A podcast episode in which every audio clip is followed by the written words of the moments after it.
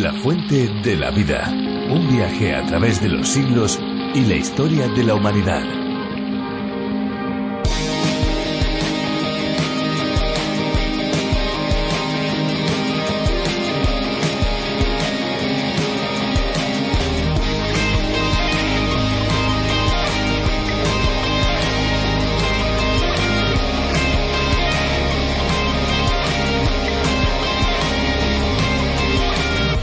La mayor parte de la vida animal del Océano Pacífico se concentra a lo largo de sus márgenes. En sus ricas aguas, los abundantes nutrientes procedentes de la corriente circumpolar antártica suben a la superficie con la corriente de Humboldt a lo largo de la costa de Perú y de Chile.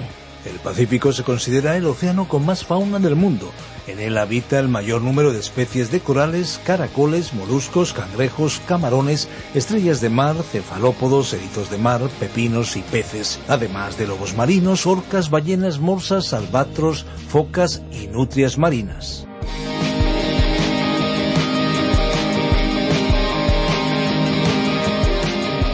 Qué bueno es estar delante de estos micrófonos para darles la bienvenida a este programa especial, un espacio diferente a cualquier otra alternativa que se pueda encontrar en las ondas y en la web. Esto es La Fuente de la Vida. ¿Qué tal amigos? ¿Cómo se encuentran? Pues nosotros aquí, tanto Fernando Díaz Sarmiento como una servidora Esperanza Suárez, y sin olvidarnos de nuestros técnicos de sonido, contentos y felices de poder colaborar en este espacio que se emite no solo en España, sino en más de 80 países. ¿Quieren saber cómo suena el espacio en otros idiomas? Por curiosidad, yo creo que sería interesante, ¿no creen? Pues vamos a ver cómo se oye, por ejemplo, en Zulu. Amazwi okuphila.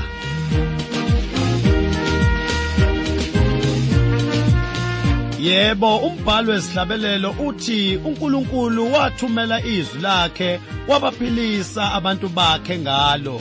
Lezi ke mntakababa zifundo zeBhayibheli ozethulelwa ngabakwa Trans World Radio. ¿Se dan cuenta? Es increíble y al mismo tiempo fascinante cómo la palabra de Dios puede llegar a personas en más de 100 idiomas y dialectos diferentes. Y es que la fuente de la vida, a través de la Biblia, es un estudio bíblico en audio que lleva al oyente en un recorrido fascinante por toda la Biblia en un periodo de cinco años. Se puede comenzar este viaje en cualquier etapa. Sí, sí, han oído bien. Cinco años. Cuando terminamos con Apocalipsis, volvemos a comenzar de nuevo con Génesis. El oyente que se queda con nosotros por los cinco años no perderá ninguna parte de la Biblia porque seguimos una ruta fija alternando entre el Antiguo Testamento y el Nuevo Testamento. Así que esperamos amigos que nos acompañen durante todo este tiempo. Efectivamente, esto es a lo que se refiere en las ondas, en la frecuencia modulada, porque en Internet pueden saltar al libro que ustedes desean con un solo clic.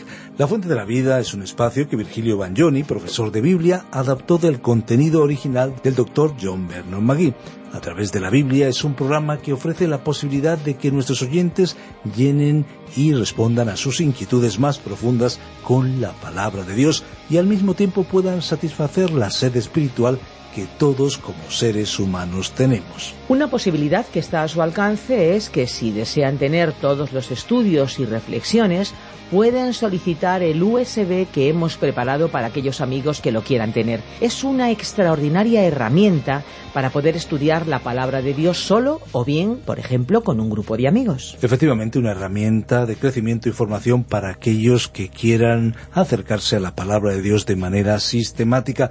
Para acceder a ese USB deben comunicarse al 601-203-265.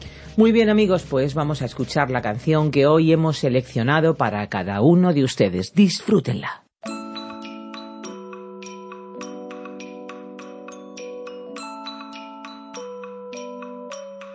Enciende el corazón que se apagó cuando cortaron la luz de la ciudad. Que se cansó de latir sin razón una sangre que no quiere empujar. Y conéctame el pulmón a la atmósfera de tu paz al aire de mi mayor bendición, conocerte y escucharte hablar. Bla, bla, bla, bla. Y escucharte hablar. Bla, bla, bla, bla. y cambia las bombillas que se han roto o toda la instalación. Sé que puede repararme mientras dura mi canción. Enciéndeme la luz de mis ojos. Enciéndeme la luz de mi voz, de mi gente. Enciéndeme la luz que esté enchufada permanentemente. Enciéndeme Jesús, te miraré,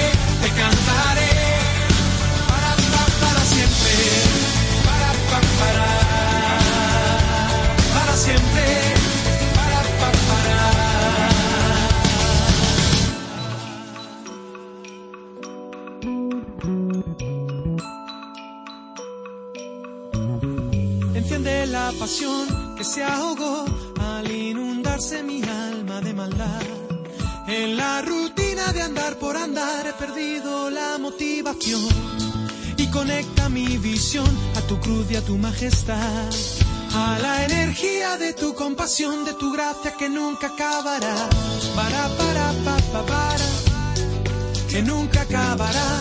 Para, para, pa, pa, para y cambia las bombillas que se han roto o toda la instalación. Sé que puede repararme mientras dura mi canción. Enciéndeme la luz de mis ojos,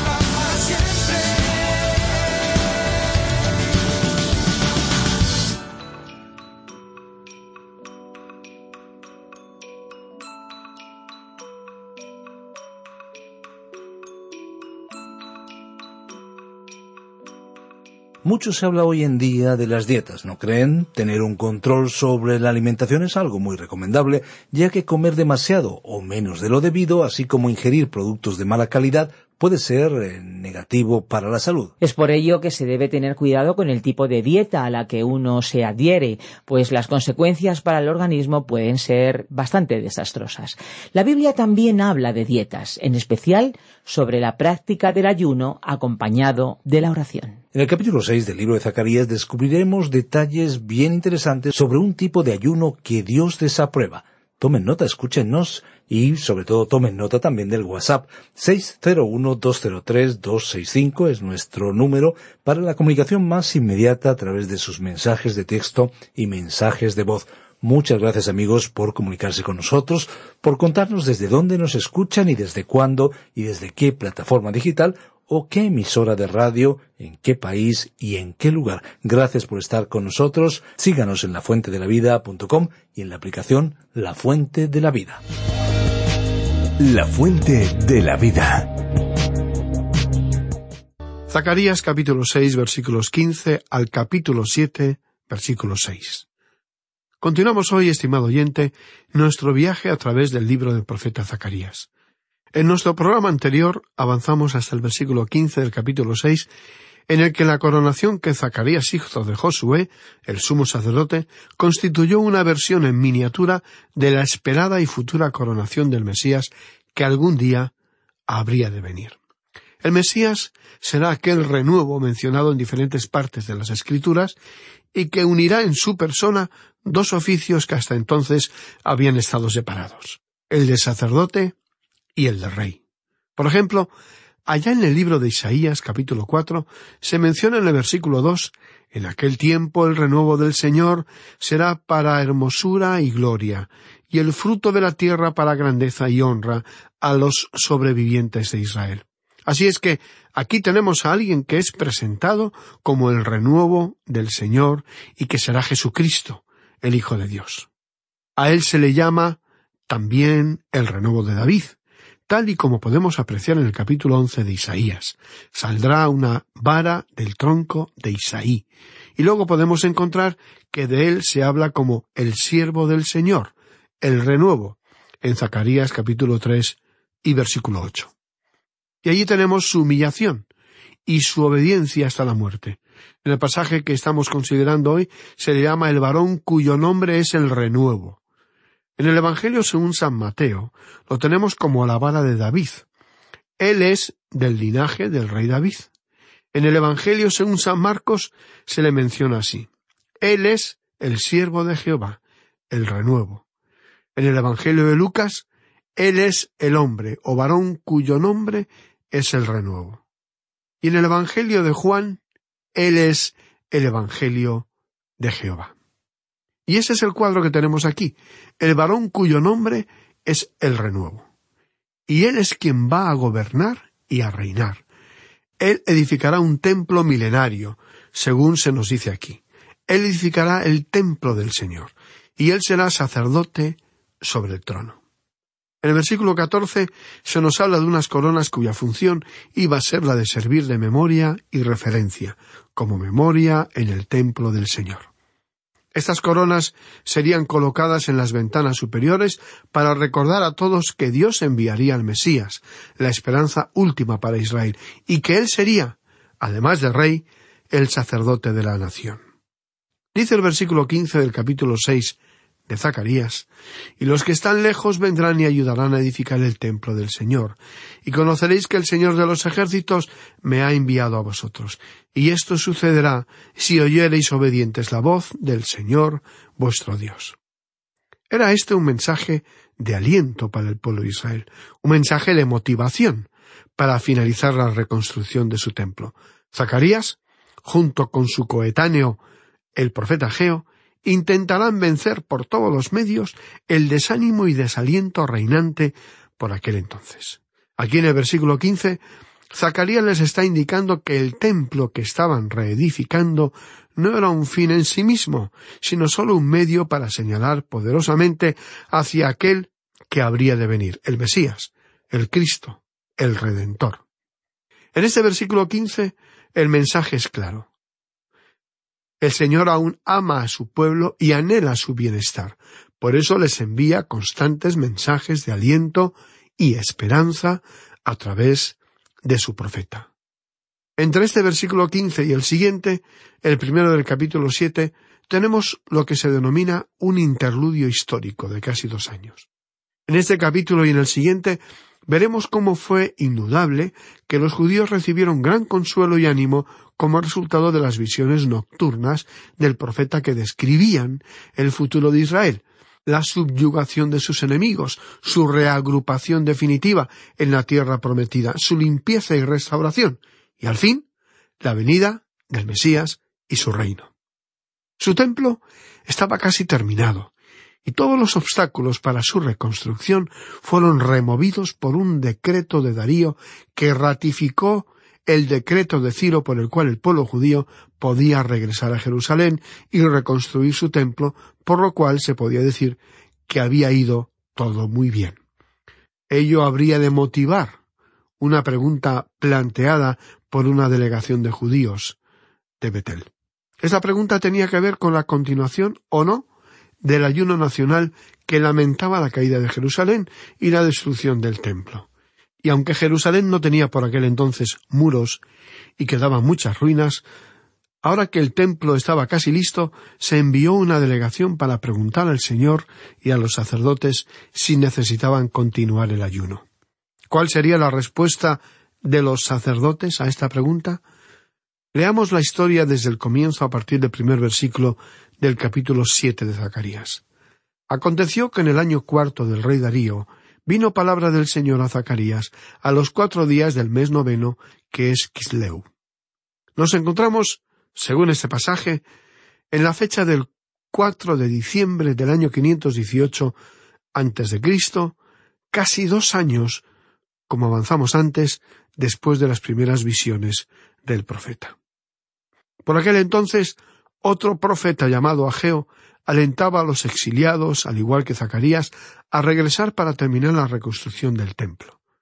Recordemos brevemente que años atrás fue Ciro, el rey de Persia y conquistador de Babilonia, quien permitió a los judíos regresar a su tierra y reconstruir su ciudad y su templo. Pero levantó las suspicacias y recelo de los pueblos vecinos, como los samaritanos, hacia un nuevo y próspero Estado judío con todas las implicaciones económicas, sociales y militares que ello podría tener. Por ello, los vecinos de Israel se opusieron vigorosamente al proyecto de reconstrucción y lograron detener la obra hasta que Darío el Grande llegó a ser rey de Persia. Darío estaba muy interesado en las religiones de su imperio, por lo que a pesar de la oposición contra los judíos, apoyó de lleno los esfuerzos de reconstrucción. Pero no podemos achacar únicamente el retraso en las obras de reconstrucción a los enemigos de Israel sino más bien a la inactividad de los propios judíos, actitud ante la cual lucharían ambos profetas, Ageo y Zacarías, los cuales intentarían despertar sus conciencias y poner sus músculos a trabajar. Cuando el pueblo de Betel había enviado a Sarecer con Regem Melech y sus hombres a implorar el favor del Señor y a hablar a los sacerdotes que estaban en la casa del Señor de los ejércitos y a los profetas, diciendo ¿Lloraremos en el mes quinto?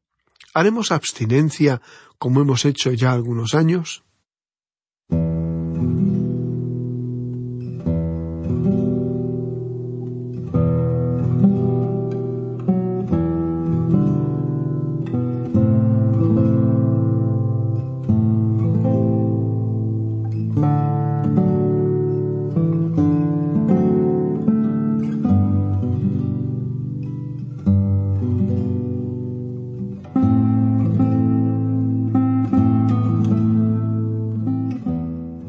En el versículo 3 se habla de una delegación que había sido enviada para hablar a los sacerdotes que estaban en la casa de Jehová de los ejércitos.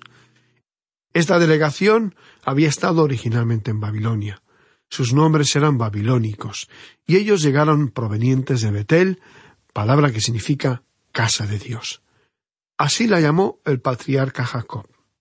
Estas personas probablemente formaban parte de la tribu de Benjamín o de Efraín. Desde su regreso de Babilonia, los judíos habían reconstruido o habitado la antigua ciudad de Betel, y esos hombres vinieron hasta Jerusalén desde esa ciudad ubicada a 19 kilómetros al norte. Y esos hombres vinieron hasta Jerusalén desde esa ciudad situada a unos 19 kilómetros al norte. Y su pregunta era básicamente ¿es necesario continuar con los ritos o ya no lo es. El ayuno al cual estas personas se referían era el que recordaba el día en que el templo fue incendiado junto con las casas más importantes de Jerusalén por el ejército babilónico de Nabucodonosor. La próxima finalización de la reconstrucción del templo llevó a la gente de Judá a pensar probablemente que ya no era necesario mantener este ritual de ayuno. Recordemos que el ayuno judío era un periodo de abstinencia voluntaria en la ingesta de alimentos normalmente para demostrar aflicción por desgracias personales o nacionales. El objeto de la abstinencia era afligir el alma y dar más fuerza a la oración. Implicaba una humillación ante Dios. El verdadero ayuno no se limita a una mera práctica exterior, sino que implicaba el abandono del mal y de los placeres prohibidos. En la época de Zacarías, como veremos, se proclamaron ayunos en los meses cuarto, quinto, séptimo y décimo, para conmemorar el inicio del asedio de Jerusalén en el décimo mes. su caída en el mes cuarto, la destrucción del templo en el mes quinto, así como el asesinato de Gedalías, gobernador de Jerusalén, nombrado por Nabucodonosor tras la caída de la ciudad y de sus compañeros judíos en el séptimo mes. Como mencionábamos, debido a que el templo fue incendiado en el quinto mes, entre julio y agosto, ese ayuno era el considerado como el más serio de todos y por eso la delegación lo menciona como un caso definitivo. El pueblo había mantenido este lloro y ayuno durante ya algunos años, pero en vista de la naciente y creciente prosperidad del presente, les parecía ya un ritual agobiante e innecesario. Hoy en día, queridos amigos, el ayuno no es una imposición formal sobre el cristiano, pero es recomendable su práctica en un espíritu de oración y de súplica. Es de temer que por cuanto muchos han abusado del ayuno en el pasado, haciéndolo una práctica obligatoria y externamente formal, los creyentes han descuidado la unión del ayuno con la oración. El espíritu del ayuno se halla en la propia negación y surge de la profunda conciencia de necesidad y urgencia. Regresemos a la pregunta de estos visitantes. ¿Debemos continuar realizando este rito de ayuno por causa del templo?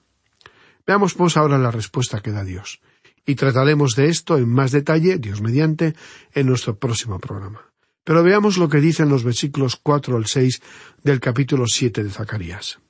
Vino pues a mí palabra del Señor de los ejércitos, diciendo Habla a todo el pueblo del país y a los sacerdotes, diciendo Cuando ayunasteis y llorasteis en el quinto y en el séptimo mes, estos setenta años, ¿habéis ayunado por mí? Y cuando coméis y bebéis, ¿no coméis y bebéis para vosotros mismos? Zacarías con la pregunta ¿Habéis ayunado para mí? Les hizo darse cuenta de que no habían ayunado movidos por un arrepentimiento genuino y la tristeza por el pecado, sino sólo porque sentían lástima de sí mismos. De esta manera el Señor estaba reprochando la actitud de la gente y hasta de los sacerdotes por su ayuno no sincero y extremadamente egoísta. Todo lo que hacían era un mero formalismo ritual desprovisto de una verdadera búsqueda de Dios. Una vez más, estimado oyente, la palabra de Dios contiene un poderoso mensaje para nuestros días. ¿Tengo yo o tenemos nosotros nuestra atención centrada en los rituales o en Dios mismo? ¿Qué es más importante para mí? ¿El ritual o la búsqueda sincera de Dios? Debemos reconocer que los cristianos, en ocasiones, hemos caído en ritos o rituales que repetimos incesantemente sin plantearnos a ciencia cierta su origen, utilidad e impacto para los demás. Aún es más, ¿descansa nuestra fe sobre el ritual o sobre Dios mismo? En el primer caso, estaremos enamorados del ritual. En el segundo, del Dios altísimo y eterno. No olvidemos que el ritual no importaba al Señor tanto como nuestra obediencia a Él. Lo que había traído gozo, paz, prosperidad y abundantes bendiciones a Israel en el pasado había sido la obediencia a la palabra de Dios. Y esas bendiciones cubrieron a toda la nación durante el tiempo de David y Salomón. Por ello, parecía lógico pensar que si la generación de Zacarías reemplazaba la obediencia a los rituales, perderían también el gozo, la paz y la prosperidad que disfrutaban en ese momento. ¿Habéis ayunado para mí? preguntó el Señor. Los israelitas solo sentían lástima de sí mismos y realizaban un ayuno formalista desprovista de cualquier búsqueda sincera de Dios. Sin embargo, ¿sabía usted, amigo oyente, que Dios nunca ordenó a su pueblo días de ayuno? Él les ordenó siete días de fiesta, la pregunta entonces es si el ayuno es o no necesario. Para responder a esta cuestión, que trataremos con mayor detenimiento en nuestro próximo programa, deberemos ofrecer tres respuestas. En primer lugar, podemos afirmar que cuando el corazón está bien, el rito está bien. La segunda es cuando el corazón está mal, el rito está mal. Y la tercera parte de la respuesta es que el propósito de Dios en cuanto a Jerusalén no cambia por ningún rito. Sucede, en cambio, que mucha gente opina que el rito es importante y más aún en un país con una cultura colmada de ritos y rituales. Por hoy vamos a detenernos aquí. Mientras tanto, les sugerimos leer los siguientes versículos de este capítulo siete de Zacarías, que estamos analizando, para poder aprovechar al máximo el estudio de la palabra de Dios. Nos despedimos de usted hasta nuestro próximo programa, amigo oyente, y es nuestra oración que Dios derrame sobre usted sus ricas e innumerables bendiciones por medio de su palabra, la Biblia.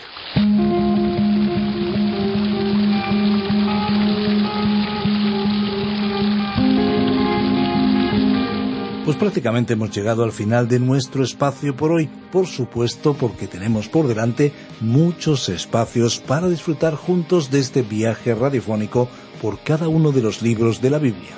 Recuerden, amigos, que si desean volver a escuchar este espacio o tal vez alguno de los programas anteriores, lo pueden hacer en nuestra web, lafuentedelavida.com, o bien en la aplicación La Fuente de la Vida, que también la pueden encontrar con el nombre A través de la Biblia. Recuerden que tenemos vías de comunicación para que estén en contacto con nosotros. Nuestro deseo es que cualquier persona en cualquier lugar y en cualquier momento puedan tener acceso fácil y eficaz a través del ordenador o del teléfono móvil a la amplia gama de recursos digitales cristianos en el idioma que cada cual entienda. Es importante entender el idioma, desde luego, pero sobre todo nosotros queremos utilizar el idioma del corazón, ese que cualquier ser humano entiende. Así que muchas gracias por haber permanecido a nuestro lado. Y no se olviden de nuestros teléfonos. El WhatsApp es el 601 20 32 65 y el fijo el 91 422 0524. Recuerden que si llaman desde fuera de España deben pulsar el prefijo más 34. Y recuerden también nuestra dirección electrónica info arroba lafuentedelavida.com. También nos pueden escribir a info arroba radioencuentro.net. Conecte con La Fuente de la Vida a través de las redes sociales. Estamos en Facebook y en Twitter y descargue también nuestras aplicaciones. La principal, La Fuente de la Vida, también pueden buscarla como a través de la Biblia y otra aplicación muy útil donde encuentran la fuente de la vida es RTM 360. La fuente de la vida existe para alcanzar al mundo para Jesucristo. Este es nuestro cometido, esta es nuestra labor, esa es nuestra meta dejar una huella espiritual duradera. Y por supuesto recordarles que hay una fuente de agua viva que nunca se agota. Beba de ella.